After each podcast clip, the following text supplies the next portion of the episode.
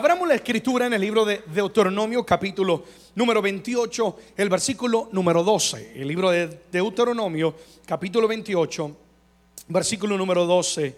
Y léanlo por favor todos conmigo en voz alta. Apropiate de esta lectura, de esta promesa, de esta palabra de parte de Dios. La escritura dice todos en voz alta, te abrirá Jehová su buen tesoro, el cielo, para enviar la lluvia a tu tierra en su tiempo y para bendecir toda obra de tus manos. Y prestarás a muchas naciones y tú no pedirás prestado. Alguien diga conmigo, yo lo recibo, yo lo creo, yo lo declaro sobre mi vida.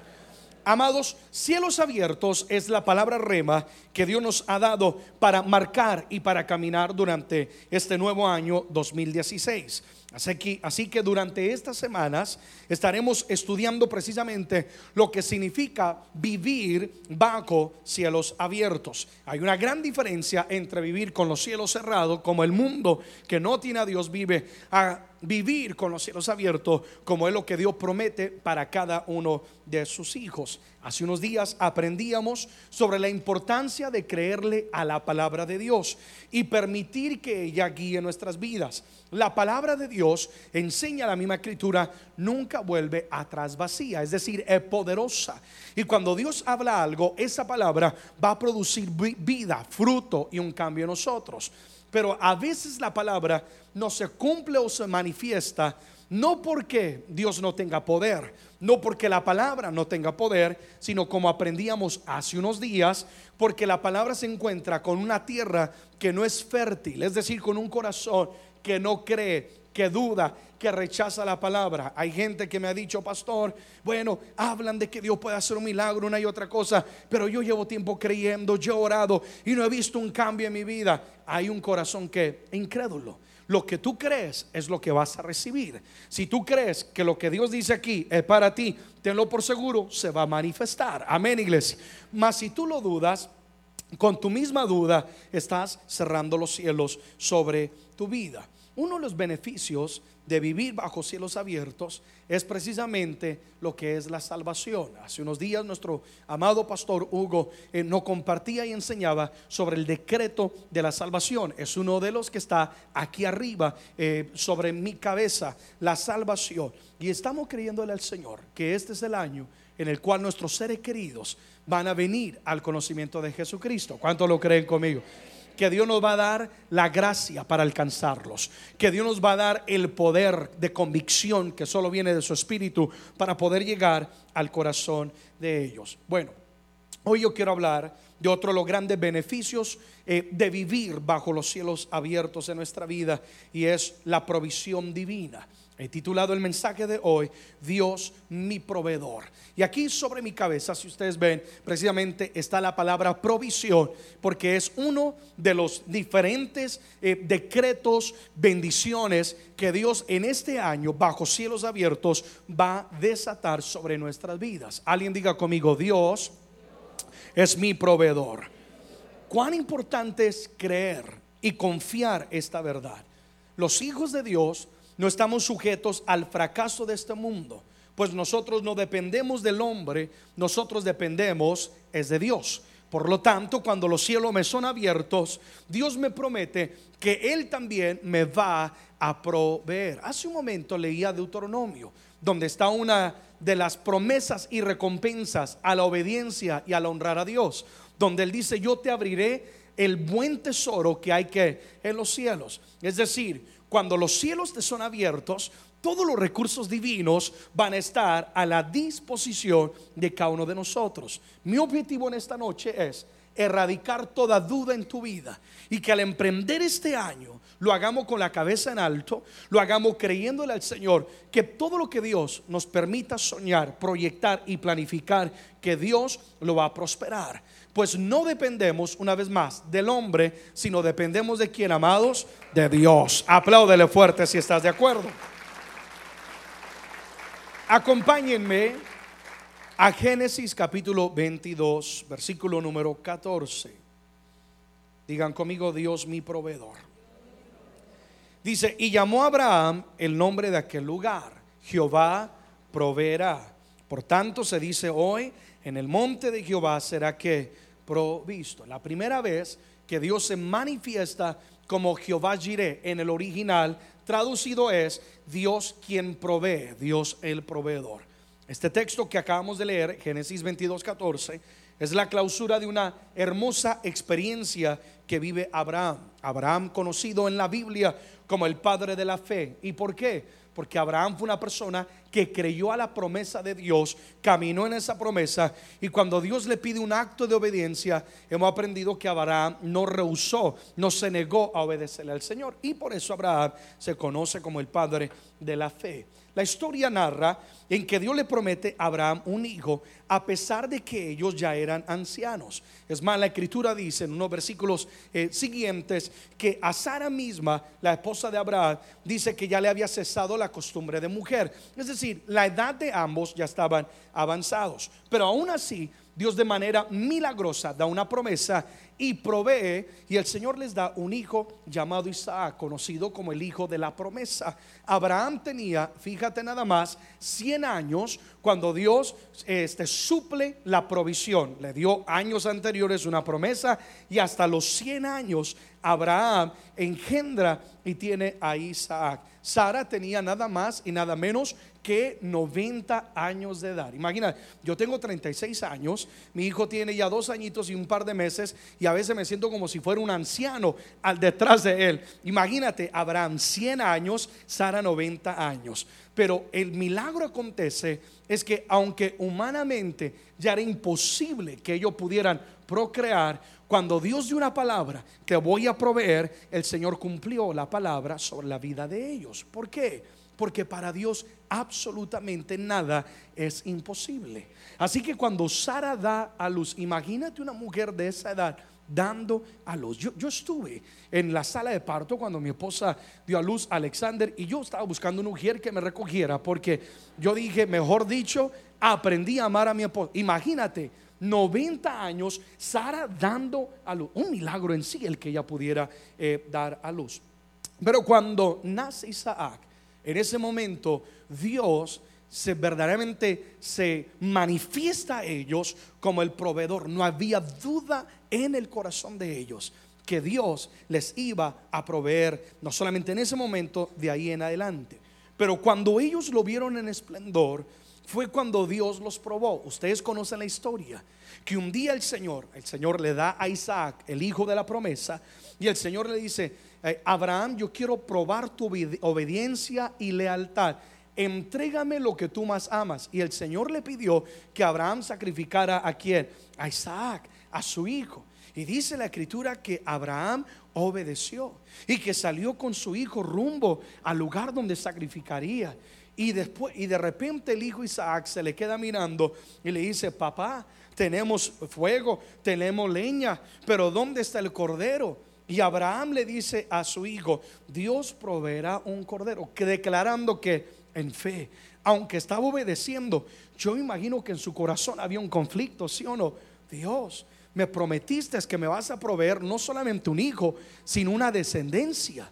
Y si yo sacrifico a mi hijo, ¿de dónde voy a obtener mi descendencia? Mas Dios, yo te voy a que obedecer. Si tú dices que vas a proveer, es más, después cuando habla en el pasaje de Hebreos donde habla de los héroes de la fe, dice la escritura que era tanta la fe de la provisión en Abraham de que Dios le iba a proveer que Abraham hasta pensaba en su corazón que Dios era capaz de resucitar a su propio hijo, porque él creía, si Dios me dijo que me va a dar descendencia, Dios me la va a dar. Entonces, prepararon el altar, puso la leña, ata a su hijo Isaac, y dice la escritura que cuando estaba a punto de sacrificarlo, el ángel, quien es Dios mismo, le grita y le dice, detente, yo sé que tú que me amas. Y en ese momento volteó Abraham y vio que un carnero, este, carnero estaba trabado entre las ramas por los cuernos. Y dice la escritura que él lo tomó y lo sacrificó en lugar de sus hijos. Entonces, ¿por qué, ¿por qué es tan importante entender esta historia? Porque Dios está probando la obediencia de Abraham. Dios está probando, Abraham, te voy a proveer, no solamente con un hijo, sino con una descendencia, mas yo quiero que me obedezcas. Y cuando tú me obedeces, es cuando yo te voy a desatar la provisión sobre tu vida. Amados, Dios promete que nos va a bendecir. Dios promete que nos va a abrir los cielos. Pero Dios entonces va a demandar de nosotros actos de qué? De obediencia. Y es ahí cuando obedecemos si vamos a mantener los cielos abiertos o vamos con nuestra actitud o desobediencia a cerrar los cielos de sobre nuestra vida. Cuando Abraham obedece, en ese mismo momento Dios ya estaba preparando la provisión. Otro cordero que tomara el lugar que le correspondería al hijo de él, a Isaac. Y es entonces en ese momento que Abraham entiende y él dice, Dios es mi verdadero proveedor. Dios no me va a avergonzar. Abraham descubrió, descubrió en ese encuentro una gran verdad que tú hoy y yo tenemos que creer y tenemos que descubrir en este año de cielos abiertos. Y quiero hablar de tres de ellas. Número uno, digan conmigo, mi Dios proveerá. Amados, el mismo Dios de Abraham que hizo el milagro de que ellos pudieran engendrar, de que Sara tuviera la fuerza para dar a luz, y después de mandarle a él que sacrificara a su hijo, probar su fe para después desatar la provisión de una descendencia, el mismo Dios de Abraham, ese es nuestro Dios. Y Él puede hacer que uno dé a luz aún en la vejez. Es decir, que los sueños que Dios ha puesto en tu vida aunque los años pasen, Dios puede hacer que esos sueños sean dados a luz. Dios puede resucitar sueños, Dios puede prosperar la visión que ha dado a tu casa, Dios puede desaparecer problemas económicos, pues para Él absolutamente nada es imposible. Acompáñenme a Filipenses capítulo 4, verso 19, y yo quiero que creas una vez más a esta declaración. Mi Dios pues suplirá todo lo que os falta conforme a sus riquezas en gloria en quien? En Cristo Jesús. Dice, mi Dios, tú tienes que apropiarte. Digan conmigo, mi Dios. No es un hombre el que me va a proveer o me va a suplir, no, mi Dios el creador del universo, aquel que es capaz de hacerlo todo de la nada, el Dios que abre este caminos en el desierto, el Dios que da maná en el desierto, él es mi Dios. Dice, Dios suplirá todo lo que nos falta. Cualquier necesidad que haya en nuestras vidas, Dios lo va a suplir. Esta es una promesa de la cual tú y yo tenemos que apropiarnos y creer. ¿Qué no dice Salmos 23, versículo 1 el salmista? Jehová es mi pastor y nada que me faltará. Lo que acabamos de leer en Filipenses es eco a lo que el salmista David conocía y entendía. Dios es que mi pastor, mi Dios, Él es mi Dios, me va a cuidar. Y como Él es mi Dios, nada que me faltará. Yo me preocupo tanto como el padre de mi hijo Alexander de proveerle todo lo que él necesita. Es más, aún antes de que Él lo pida, todavía no puede hablar y yo ya estoy atento a cuál es su necesidad. Yo quiero que entiendas algo. Tú y yo somos los hijos de Dios. Y el Señor está atento a nuestro clamor, a nuestra necesidad y a nuestras vidas. Y dice la Escritura que aún antes de clamar, el Señor ya habrá que respondido a nuestro clamor y a nuestra necesidad. Él es el Dios de milagros. Entonces Abraham descubrió, mi Dios proveerá. Dios no me va a avergonzar, Dios me va a proveer. Y de manera que milagrosa, no fue una casualidad que hubiera un cordero ahí para que tomara el lugar del hijo de él, de Isaac. No fue una casualidad. Dios había hecho que un milagro. La misma vida de Isaac era un milagro. Amado, yo quiero que entiendas algo. Cree en el Dios de los milagros. Dios te puede proveer de manera milagrosa.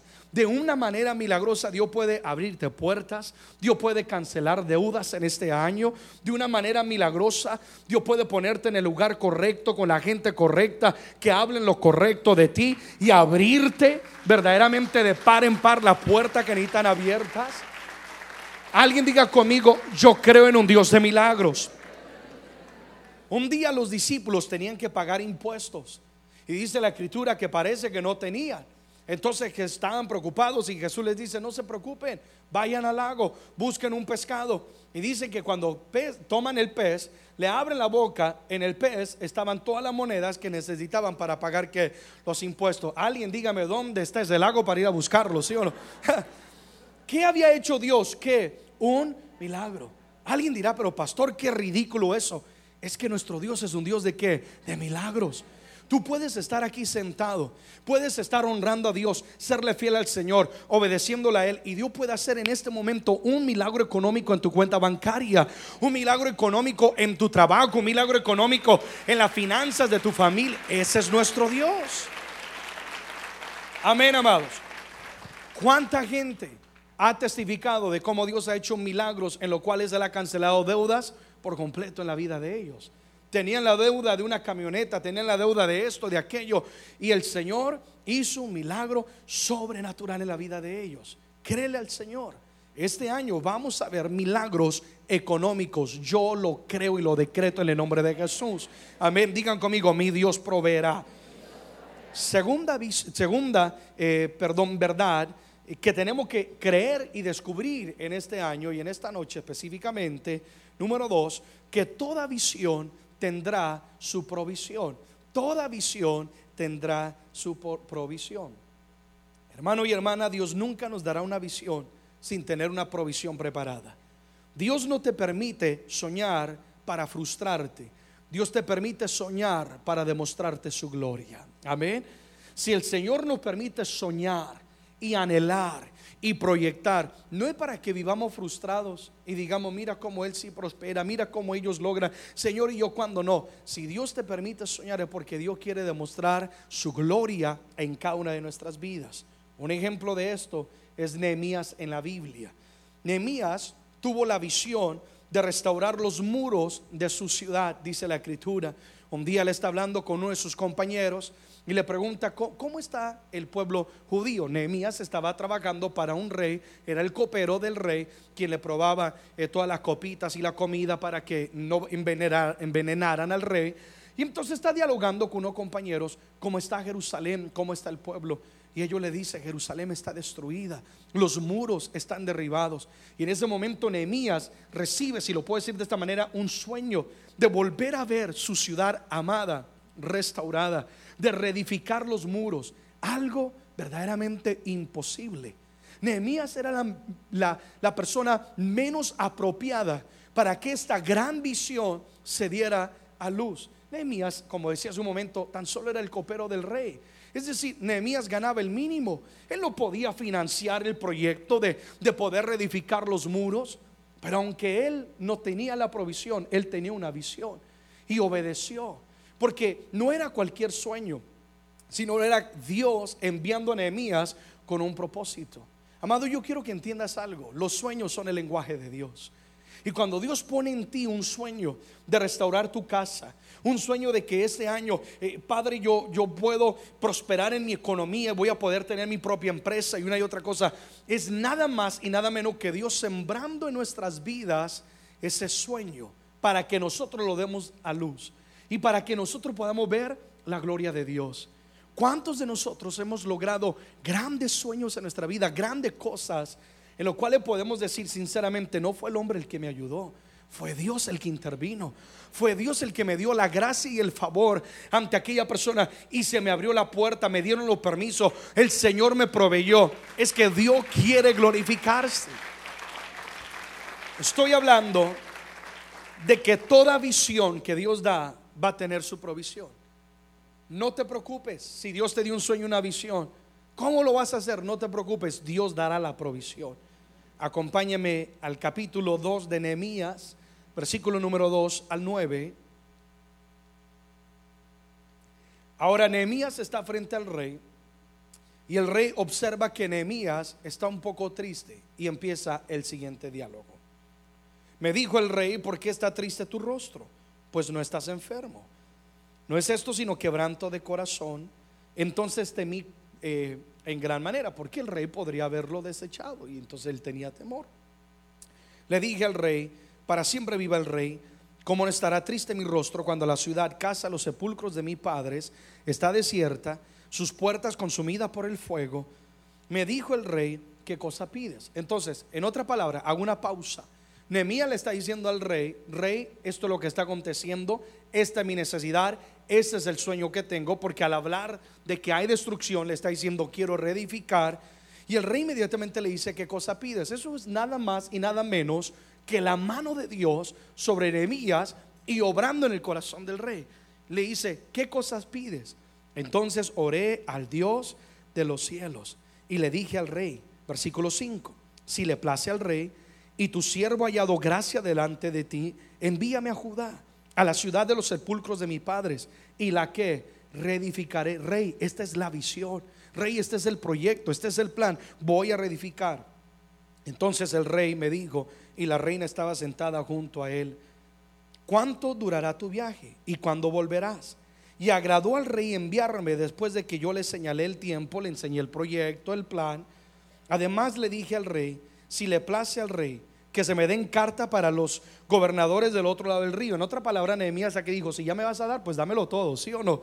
Si ya me vas a bendecir y me vas a proveer de esta manera, pues suéltate de una vez con toda la bendición. Para que me franqueen el paso hasta que llegue a Judá. Es decir, para que me provean todo lo que necesito. Y carta para Saf, guarda del bosque del rey para que me dé madera para enmaderar las puertas del palacio de la casa y para el muro de la ciudad y la casa en que yo estaré. Y me lo que concedió el rey, según la benéfica mano de mi Dios sobre mí. Digan conmigo cielos abiertos sobre mi vida. Nehemías dice, él entiende, el rey me lo facilitó no porque yo sea la mejor persona, la más adecuada o el más sabio, sino según la benéfica, la bendición, el favor de Dios que está sobre mi vida.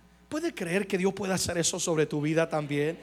Dice la escritura en el versículo 9, vine luego a los gobernadores del otro lado del río y les di las cartas del rey. Y el rey envió conmigo capitanes del ejército y gente de que acaba. El rey no solamente le dio los recursos, el rey no solamente le dio el permiso, sino que el rey aprobó, el rey le dio cartas para que vaya a donde están todos los recursos de madera en el bosque y le dieran toda la madera necesaria, sino que también el rey le dice, te voy a enviar gente de a caballo, es decir, le, envió guardaespaldas a Nehemías. Es que cuando Dios da una visión, Dios se va a encargar de que también a nosotros nos ha entregado la provisión. Yo me imagino aquella noche cuando Nehemías recibe la visión de reedificar los muros, su alma está angustiada, por eso está triste delante del rey. Pero yo me imagino que en él había una angustia. ¿Cómo le digo? Es que es demasiado grande el sueño, es que parece algo inalcanzable, algo eh, que, que es, se sale fuera de nuestras manos. Y estaba él en el angustio de cómo voy a realizar este sueño, este proyecto. ¿Alguna vez Dios te ha dado un sueño para los que no tienen recursos? Y yo me imagino que todos diríamos, amén. Que el Señor te ha dicho, yo quiero, el Señor ha puesto algo en tu corazón, pero una visión, un proyecto, y tú dices, Señor, pero no tengo recursos, tengo fe, pero no tengo feria, ¿sí o no? Y a veces hasta llegamos a pensar y decir, Señor, es que me estoy volviendo loco, ¿por qué estoy soñando esto?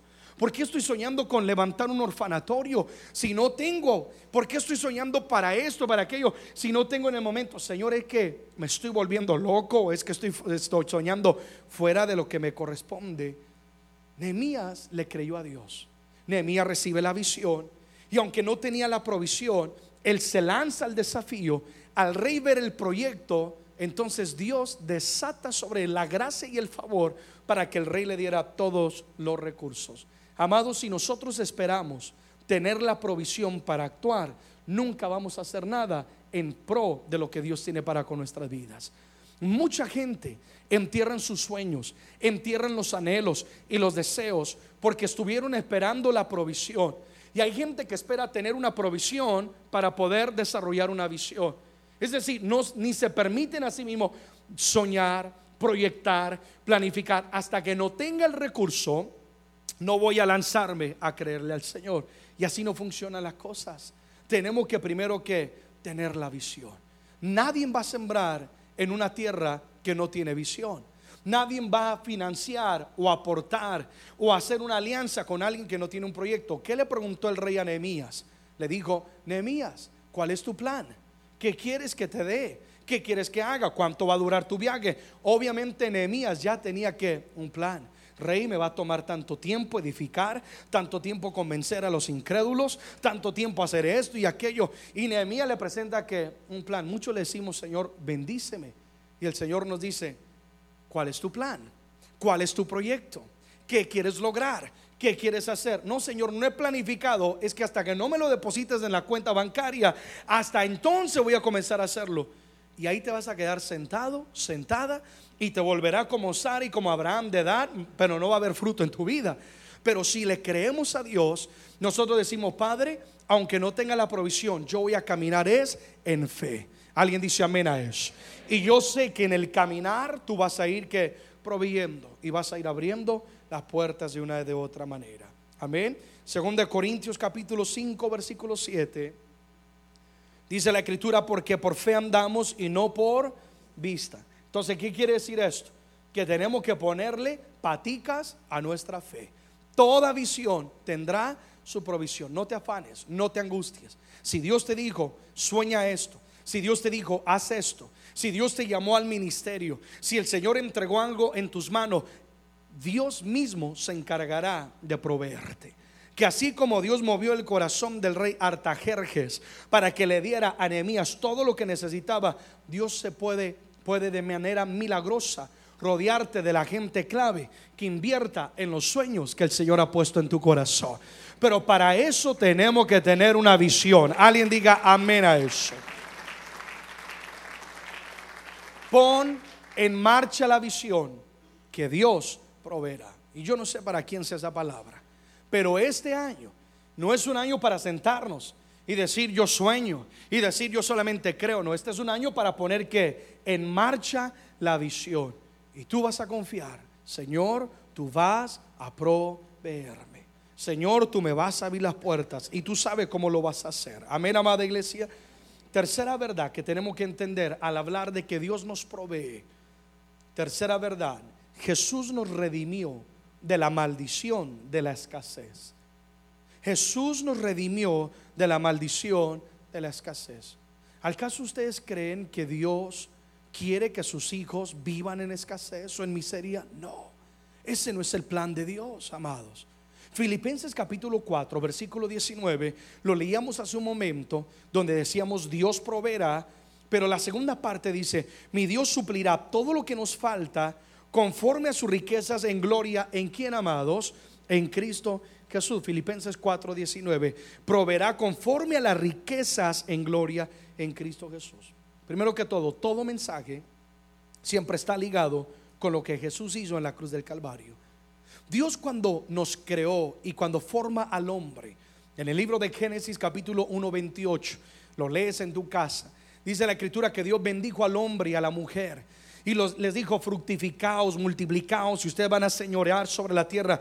Es decir, en el plan original de Dios no había miseria, no había escasez, sino que había provisión. ¿Por qué? Porque Dios habitaba con ellos. Y donde Dios está no puede haber muerte. Donde Dios está no puede haber escasez. Alguien dice amén a eso.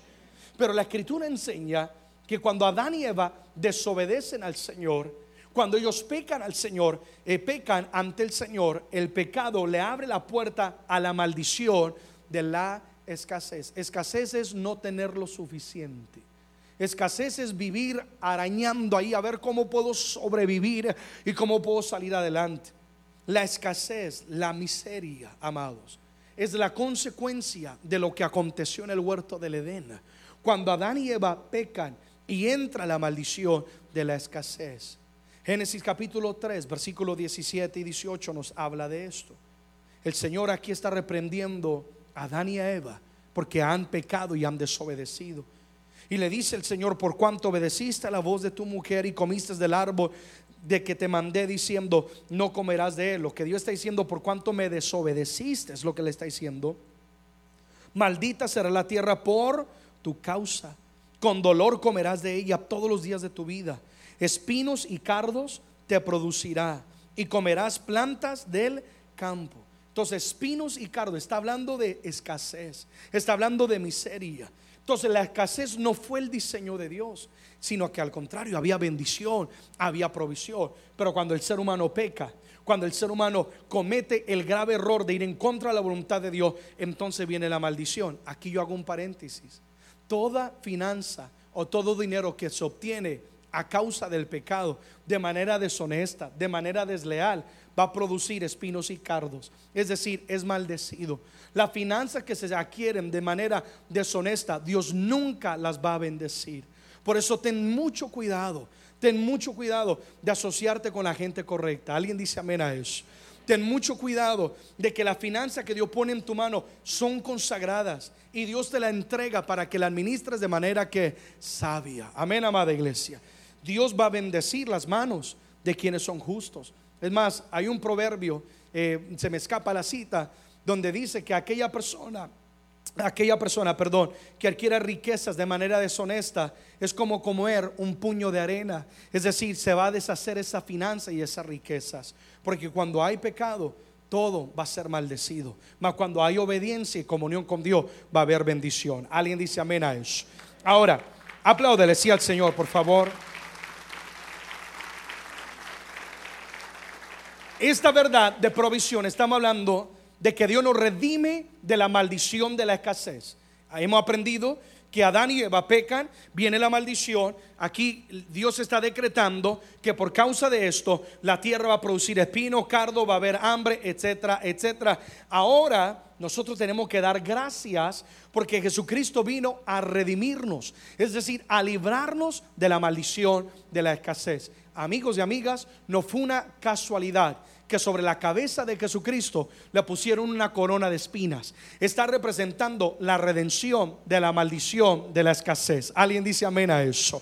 Y ahí en la cruz del Calvario, Dios nos redime para que todo aquel que viene bajo el pacto de sangre de Él, es decir, todo aquel que cree en Él y se sujeta a su voluntad, dice, ya no estás más sujeto, sujeta a la maldición de la escasez, sino ahora tú estás, es en el reino de Dios.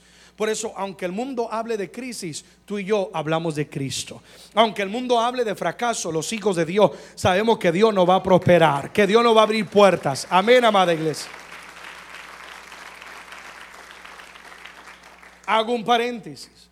No significa que no va a haber, como estamos bajo la redención, ya la maldición de escasez no tiene poder sobre mi vida. No significa que no van a haber necesidades. No significa que no van a haber momentos de adversidad, pero es que ahora es totalmente diferente. Porque si Dios está permitiendo algo como hijos de Él, es porque Dios tiene un plan, porque Dios sabe lo que está haciendo.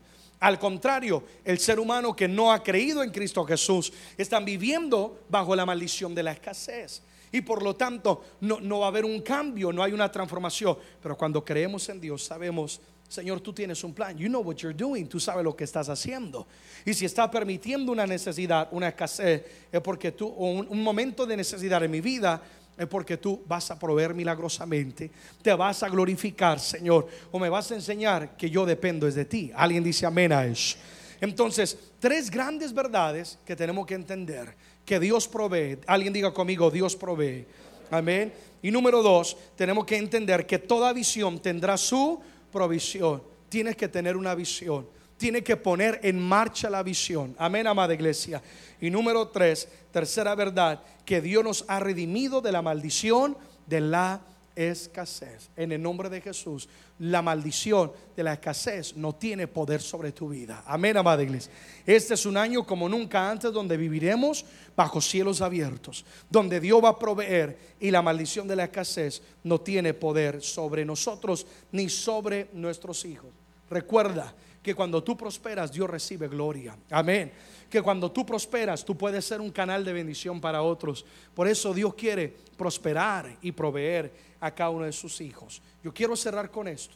Tres bendiciones específicas que Dios quiere desatar en este 2016 sobre nuestras vidas. Tres bendiciones específicas. Número uno, número uno, algo que Dios va a proveer. No, no voy a hablar de que Dios va a proveer casas o carros, etcétera, no, porque todo eso es pasajero. Número uno, Dios va a proveer de una mente sana. Alguien diga conmigo una mente sana. Proverbios 23, versículo 7, dice, porque cuál es su pensamiento en su corazón, tal es Él. Una vez más, este versículo significa que somos la suma de nuestros pensamientos. Y aquí estamos hablando de que lo que Dios va a proveer es una mente que es sana. Una mente sana es una mente que continuamente piensa en avanzar, tiene creatividad, tiene ideas, es innovadora, siempre da una solución a todo problema. Mas una mente enferma es una mente que es incrédula, que es temerosa, que es conflictiva, que siempre piensa, estoy derrotado, tengo limitaciones, etcétera, etcétera. Es que, amados, cuando la mente está enferma, no solamente te afecta a ti mismo, sino que va a afectar también toda tu casa. Tus hijos comenzarán a hablar y a decir, es verdad, somos pobres, es verdad, no podemos, es verdad, estamos limitados. Los sueños son para otros, no son para nosotros. Y el Señor dice hoy, yo quiero sanar tu mente. Si algo Dios quiere darnos en este año, es una mente sana. Es decir, el pasado no tiene más poder sobre nosotros. Amén. El pasado no tiene más poder sobre nosotros. Ya no me miro como el mundo me mira, me voy a ver como Dios me mira. No importa lo que la gente haya dicho de querer marcarme, no, no, no, no. Yo tengo una mente sana, libre. Tengo una perspectiva totalmente diferente. Tu mente será creativa. Tú vas a tener ideas, vas a ser innovador este año como nunca antes. Amén, amada iglesia. La escritura dice en Romanos 12:2 que no debemos conformarnos a este siglo, sino transformarnos por medio de la renovación de nuestro entendimiento. Una vez más, transformarnos por medio de la renovación de nuestro ¿qué? entendimiento. ¿Qué va a transformar tu vida? Una mente renovada. Cuando tu mente comienza a cambiar, verte como Dios te mira, Dios sana mi mente. Padre, quita de mí toda palabra de miseria, de escasez, de limitación. Si la Biblia no dice que eres maldecido, eres bendecido, tú tienes que creerle a Dios. Y cuando tu mente es renovada, entonces todo va a comenzar a transformar y vas a ver cómo el propósito de Dios, como el favor de Dios, como la gracia de Dios va a comenzar a moverse y a, y a desatarse sobre cada una de nuestras vidas. Alguien dice amén a eso. Número dos, lo segundo que Dios quiere proveernos en este año es de sabiduría. Alguien diga conmigo sabiduría. Proverbios capítulo 8, versículo 11. Dice, porque mejor es la sabiduría que las piedras preciosas. Y todo cuanto se pueda puede desear. No es de compararse con ella. Aquí está poniendo en perspectiva la importancia de la sabiduría, que es más preciosa que cualquier piedra. Es decir, que cualquier riqueza. Si tú quieres prosperar en tu vida, en tu familia, en tu matrimonio, la clave y la llave de ello, obviamente la relación con Dios, pero aquí la Biblia está diciendo que es que, amados, la sabiduría. Y algo que Dios quiere darnos es sabiduría para poder nosotros eh, administrar sabiamente todo lo que Dios nos ha dado. Porque muchas veces no es que Dios nos dé más, como lo he predicado varias veces. Hay, hay personas que oran, Dios dame más, dame más, dame más. Y el Señor dice, hijo, no puedo confiarte más, porque no sabes que administrarlo. No es de recibir más, sino más bien pedirle a Dios sabiduría para saber administrar lo que Dios ya ha depositado en nuestras manos. ¿Cuánta gente nace en una cuna privilegiada? ¿Cuánta gente tiene grandes oportunidades, riquezas en sus manos, pero porque le falta sabiduría lo desperdician todo? Pero ¿cuántas personas se les han entregado simplemente unos centavos o una idea nada más creativa y lo han multiplicado porque han tenido que, amados, sabiduría? Amén, amada iglesia. Santiago capítulo 4, versículo 3. Dice, pedís y no recibís, porque pedís que mal, falta sabiduría, dice, para gastar en vuestros deleites. Una vez más, Dios no puede proveer a quien no es sabio en su administración. Señor, bendíceme. Y Dios dice, ¿y cuál es el plan? No, Dios, bendíceme porque aquí quiero tener el carro del año. Y el Señor dice, no, hijo, todo eso es pasajero. Señor, bendíceme, no, porque es que quiero presumirle al, vecino.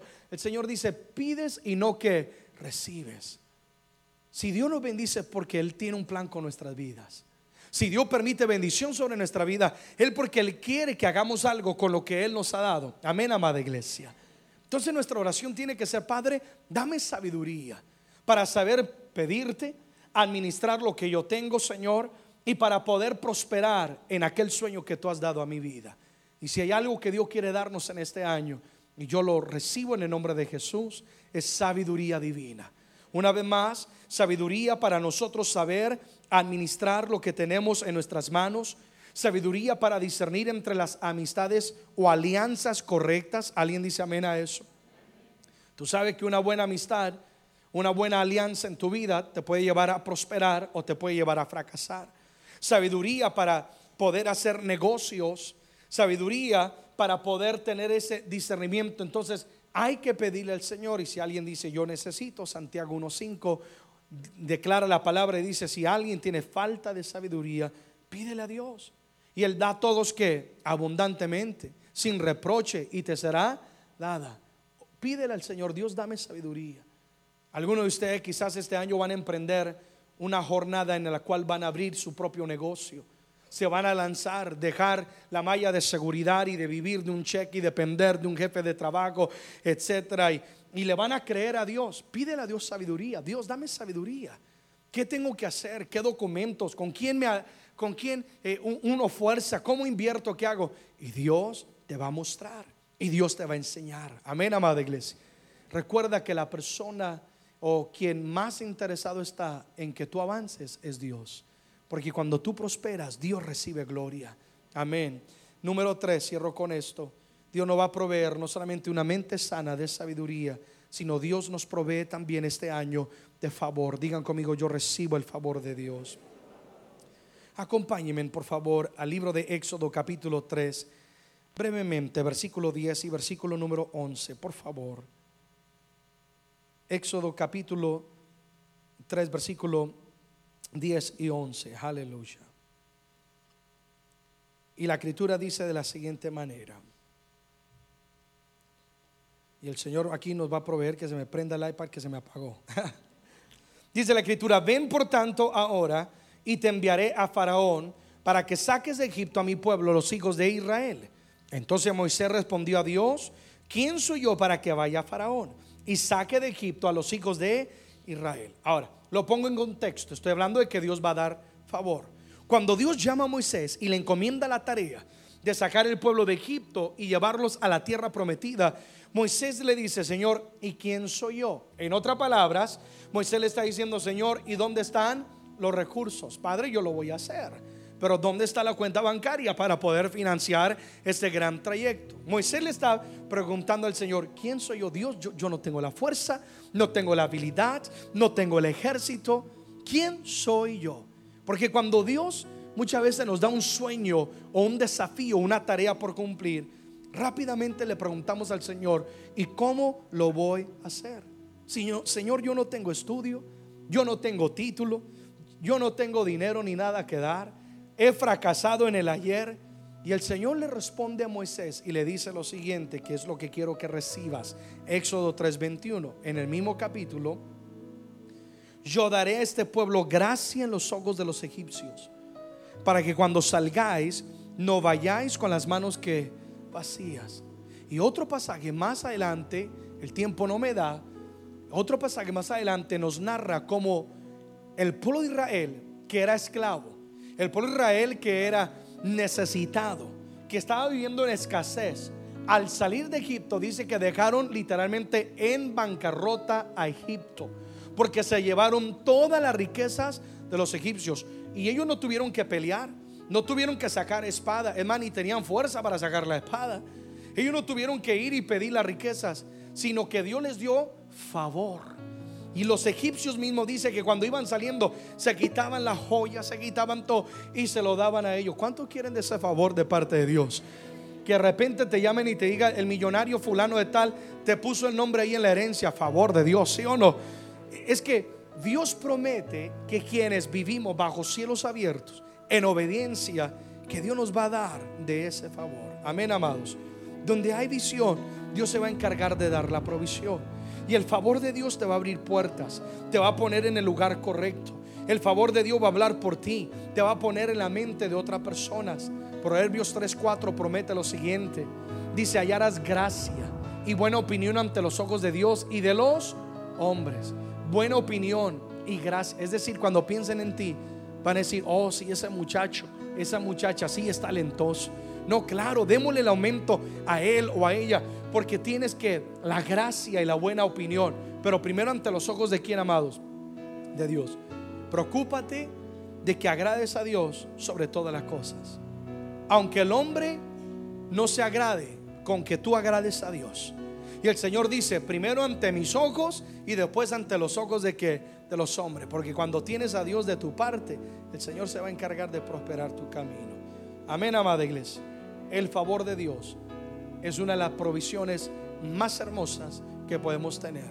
Y es otro de los decretos de las promesas que en esta próxima semana vamos a estar precisamente y específicamente estudiando sobre la diferencia que hace el favor de Dios sobre la vida de cada uno de nosotros.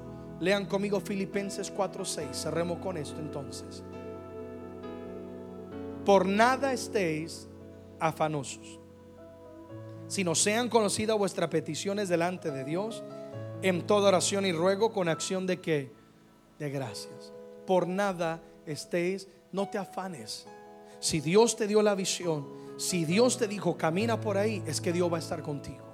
Si el Señor ha dado ese sueño, Dios se va a encargar de poner todo en su lugar. Por nada estéis afanosos, sino al contrario, ven, acércate a tu proveedor.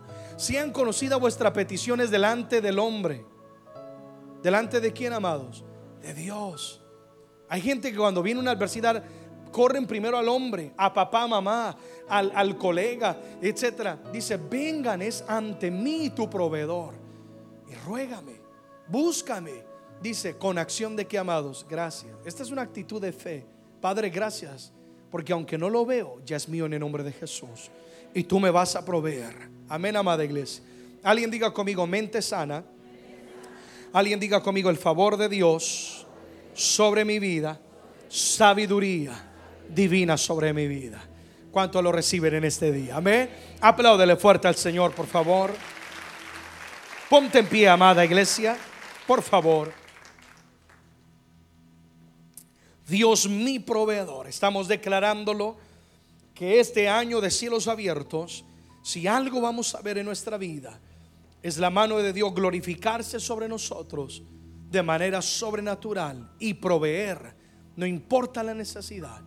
Yo quiero que tú creas en un Dios de milagros. Amén, amada iglesia. Si Dios hizo un milagro sobre Abraham y sobre Sara, Dios lo puede hacer sobre tu vida. Es más, Dios ya ha hecho milagros en algunas de nuestras vidas y Él ha hecho cosas poderosas.